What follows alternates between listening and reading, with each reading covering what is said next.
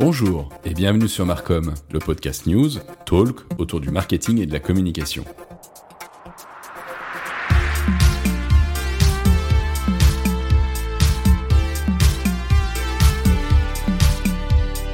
Chaque semaine, au sein de cette émission, vous aurez une revue de presse avec les principales actualités de la semaine. Et tous les mois, je vous proposerai également un débat avec un ou une spécialiste, soit du marketing, soit de la communication, afin de débattre avec elle ou lui sur les grands enjeux que rencontre aujourd'hui notre secteur.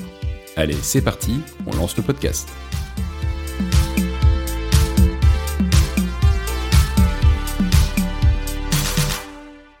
Bonjour, c'est Alexis Dussour pour Marc comme le podcast et comme chaque semaine, nous sommes partis pour les actualités qu'il ne fallait pas manquer pour la semaine du 8 au 14 mai 2021.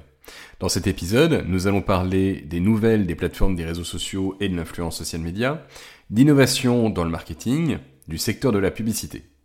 Pour commencer, euh, vous en avez dorénavant l'habitude, parlons réseaux sociaux.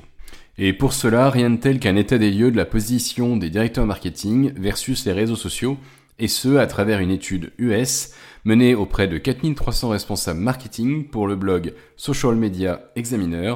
Comme depuis maintenant plus de 10 ans, on y découvre un certain nombre de tendances fortes vis-à-vis de l'année 2021. Ainsi, au sein de cette étude, on apprend que le groupe Facebook connaît une situation contrastée. En effet, le réseau social est en déclin niveau engagement budgétaire. On note que l'usage de la publicité sur la plateforme a diminué de 13 points entre 2018 et 2020, en passant ainsi de 67% en 2018 à seulement 54% en 2020. De plus, cette tendance semble vouloir se confirmer, avec 12% des responsables interrogés indiquant vouloir diminuer leur action organique sur ce levier.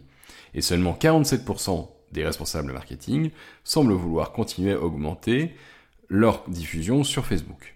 Dans le même temps, Instagram, appartenant également au groupe, connaît une forte croissance avec 78% des spécialistes du marketing qui indiquent utiliser Instagram.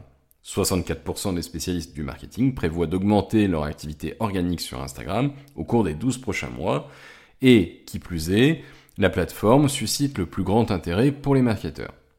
L'utilisation de la vidéo des stories est à la hausse, plus de la moitié de tous les spécialistes du marketing utilisent régulièrement Instagram ou Facebook pour poser leurs, différentes stories.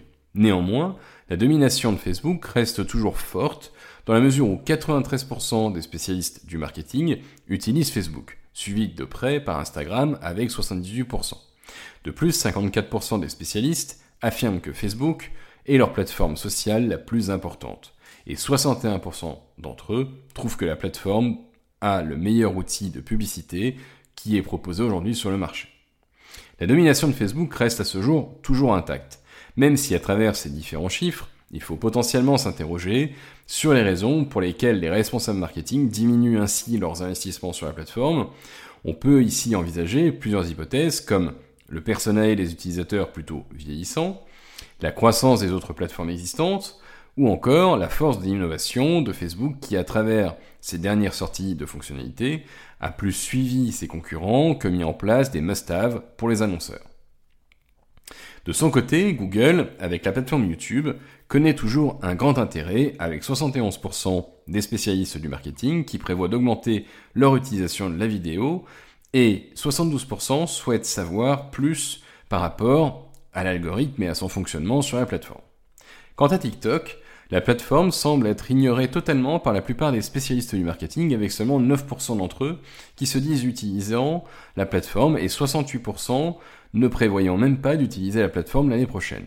Cependant, 32% souhaitent en savoir plus sur TikTok, certainement dû au fait de la forte progression de l'acquisition d'utilisateurs et les efforts fournis par la plateforme pour se positionner à la fois sur le segment de l'influence, mais également sur le e-commerce.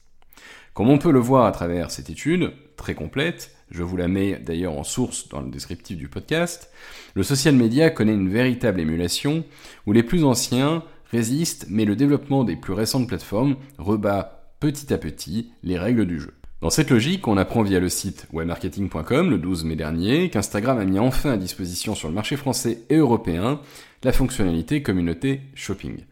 Fonctionnalité venant s'adosser à la partie shopping de la plateforme, celle-ci permet aux followers d'une marque de taguer leurs propres photos par le nom de la marque et en retour, celle-ci peut après accord de leur communauté relier le produit mis en avant avec un produit correspondant au plus près de leur catalogue.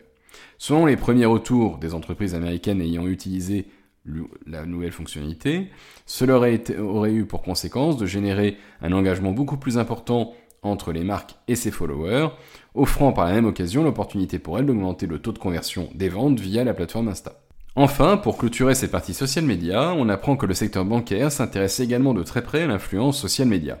Dans son article du 12 mai dernier, on apprend, via Siècle Digital, qu'une division de SoftBank fait l'acquisition pour un montant de 1,6 milliard d'une plateforme d'influence. La division SB Management de SoftBank a en effet, à travers cette opération, fait l'acquisition de la start-up britannique THG Ingenuity, anciennement connue sous le nom de The Youth Group, et spécialisée dans le e-commerce, elle est également présentée par son fondateur comme une plateforme d'influenceurs. En effet, la startup propose d'un côté des solutions logicielles e-commerce à destination des secteurs nutrition et beauté, comme pour avoir comme client notamment Unilever, mais également la mise à disposition d'une gamme de produits comme Look Fantastic, Mankid ou encore MyProtein. Or, il est évident qu'avec une forte propension d'influenceurs orientés sur ces secteurs, la SoftBank s'offre ici le moyen de pouvoir bénéficier des forces de ces startups qui offrent dans le même temps une offre globale couvrant par ailleurs des services type numérique, l'hébergement de contenu, la mise à disposition de studios pour la création de contenu, mais aussi des services de traduction, de développement et de fabrication de produits de beauté ce qui permet à la banque de pouvoir obtenir des revenus multiples, aussi bien via les produits directement créés par la startup, mais également des revenus des grands groupes du marché cosmétique à fort potentiel via les réseaux sociaux. Après ce tour d'horizon des réseaux sociaux, parlons maintenant innovation marketing. En effet, si les réseaux sont toujours généreux en termes de nouveautés, de nouveaux outils se démocratisent aujourd'hui. Dans son article du 11 mai dernier, le blogueur Nay Patel nous fait découvrir de nouveaux usages que peuvent offrir la blockchain aux directions marketing. Le boom du Bitcoin a fait de la technologie blockchain un sujet de tendance. Cette technologie peut bien faire plus qu'acheter et vendre de la crypto-monnaie. Mais avant d'approfondir davantage, comment fonctionne la blockchain pour la sécurité des données? La blockchain est une solution possible pour donner aux clients la tranquillité d'esprit sur leurs données. Tous les deux mois, vous entendez des reportages sur les entreprises qui subissent des fuites de données clients. Le haut niveau de sécurité offert par la technologie blockchain permet aux entreprises d'établir un réseau de données sécurisé pour enregistrer et stocker leurs données des consommateurs. Bien que cela signifie pour elles de ne pas pouvoir choisir quelles données seront alors enregistrées. Toutefois, la blockchain a le potentiel de permettre aux utilisateurs de décider quelles données partager et avec qui. Ainsi, pour les spécialistes du marketing, Tirer parti du blockchain pourrait leur permettre d'offrir à leurs clients plus de transparence et de protection de données tout en luttant contre la fraude et en renforçant ainsi la reconnaissance de la marque. Si la blockchain s'offre ainsi la plus grande transparence, cela permet aux clients, qui sont naturellement sceptiques quant aux informations en ligne, et en particulier à l'heure des deepfakes, de faciliter leur prise de décision d'achat en ligne. En effet, chaque fois que la blockchain crée une nouvelle transaction, elle est cryptée est liée à une transaction précédente. La nature immuable et incorruptible de la blockchain la rend incroyablement sûre à utiliser. En effet, elle protège les informations contre la falsification et réduit ainsi le risque de piratage. Ainsi, la blockchain peut apporter différentes opportunités pour soit générer de meilleurs leads, ou bien encore d'optimiser l'efficacité de, vos, campagnes marketing. Pour ce qui est de la meilleure génération des leads, vous tirez probablement des informations de diverses sources à exécuter votre campagne en fonction de ce que vous avez trouvé. Avec la blockchain, vous pouvez vous adresser directement aux consommateurs pour la collecte des données. Vous pouvez inciter du coup les gens à vous donner accès à leurs informations de manière beaucoup plus claire. En ce qui concerne l'efficacité de vos campagnes, l'un des gros problèmes rencontrés dans le data marketing de manière générale, c'est la fraude au clic. En utilisant la blockchain, vous pouvez vous assurer que les impressions d'annonces et les clics seront authentiques ce qui vous permettra alors d'avoir des mesures de taux d'engagement véridiques et précis. La blockchain reste à ce jour un sujet très difficile à appréhender, ainsi, comme je le disais euh, dans un précédent épisode, la relation entre l'IT et le marketing ne peut que se renforcer dans les mois et années qui viennent afin de permettre la mise en place de ce type de procédure. Toutefois, celle-ci offre des potentiels de développement extrêmement intéressants, comme l'est par exemple la relation et la liaison qui s'est opérée entre les différents acteurs du luxe autour d'un consortium intitulé Aora Blockchain qui offre l'opportunité aux marques du luxe d'offrir une traçabilité inviolable de leurs produits, aussi bien en interne que pour leurs clients. De manière plus proche, ou en tout cas plus concrète en termes de développement, l'usage des assistants vocaux connaît une croissance importante dans les habitudes d'utilisation. Ainsi, dans son article du 14 mai dernier, le site Comarketing nous fait part d'une étude menée par La Poste et Isoquel auprès de 2500 Français. En effet, l'entreprise semi-publique cherche à comprendre les usages de cet outil, la fréquence des lieux et les types d'utilisation, mais La Poste s'est également intéressée à la perception de ceux qui n'utilisaient pas ces assistants et aux craintes qu'ils pouvaient avoir. Si l'âge moyen des utilisateurs est de 44 ans, la majorité des consommateurs d'assistants vocaux ont entre 35 et 49 ans, et 39% ont plus de 50 ans. La région Île-de-France représente 20% des utilisateurs, et pour se connecter à un assistant vocal, les Français utilisent en moyenne 1,5 appareils. 36% des personnes interrogées utilisent un assistant vocal au moins une fois par jour, et seulement 24% des 65 ans et plus en font l'usage quotidiennement. La voix reste un nouvel assistant pour le quotidien. En effet, selon les situations, ces assistants peuvent changer le quotidien de certains. En effet, 86% des personnes interrogées sont d'accord avec le fait que les assistants vocaux sont très pratiques pour les personnes à mobilité réduite. Enfin, 25% pensent que les assistants vocaux vont progressivement remplacer les sites e-commerce, comme le permet ou comme le sont plutôt Google ou Amazon. Toutefois, 55% des Français ont des craintes lorsqu'ils utilisent ces assistants vocaux, notamment concernant la gestion de leurs données personnelles. Au vu de cette étude, la Poste a mis en place une offre dédiée aux annonceurs sous la forme d'un catalogue vocal qui permet aux utilisateurs de passer commande par la voix. Il s'agit ici d'une nouvelle opportunité pour les annonceurs de créer un lien davantage plus fort, surtout face à des problématiques comme la distanciation ou les confinements que nous avons pu connaître ces derniers mois. Faisons maintenant un point sur la publicité. On apprend via eMarketing.fr, dans son article du 10 mai dernier, qu'M6 Publicité a lancé un nouvel outil de mesure de l'engagement envers ses programmes en partenariat avec l'IFOP. L'observatoire, nommé Résonance, permet de comprendre dans quelle mesure un programme rentre en résonance avec les téléspectateurs. Les insights récoltés au moyen de cet outil ont permis de dresser un profil de consommation des téléspectateurs les plus engagés sur chacune des émissions. Pour ce faire, les téléspectateurs ont été segmentés en trois groupes en fonction de leur niveau d'engagement au programme. M6 se distingue par ses capacités d'influence, notamment sur les choix de consommation, qu'ils soient d'ordre général ou relatif, à un domaine plus spécifique, comme l'habillement par exemple. Ainsi, on distinguera la capacité prescriptrice des programmes à inciter à mieux consommer ou à toucher les téléspectateurs qui privilégient une consommation plus responsable. L'étude menée par M6 Publicité et l'IFOP détaille aussi l'impact du niveau d'engagement sur l'efficacité publicitaire et met en évidence la force de ce lien. Forte de sa capacité à relater les histoires et à générer de l'émotion, la télévision permet aux marques de bénéficier d'un complément substantiel d'efficacité.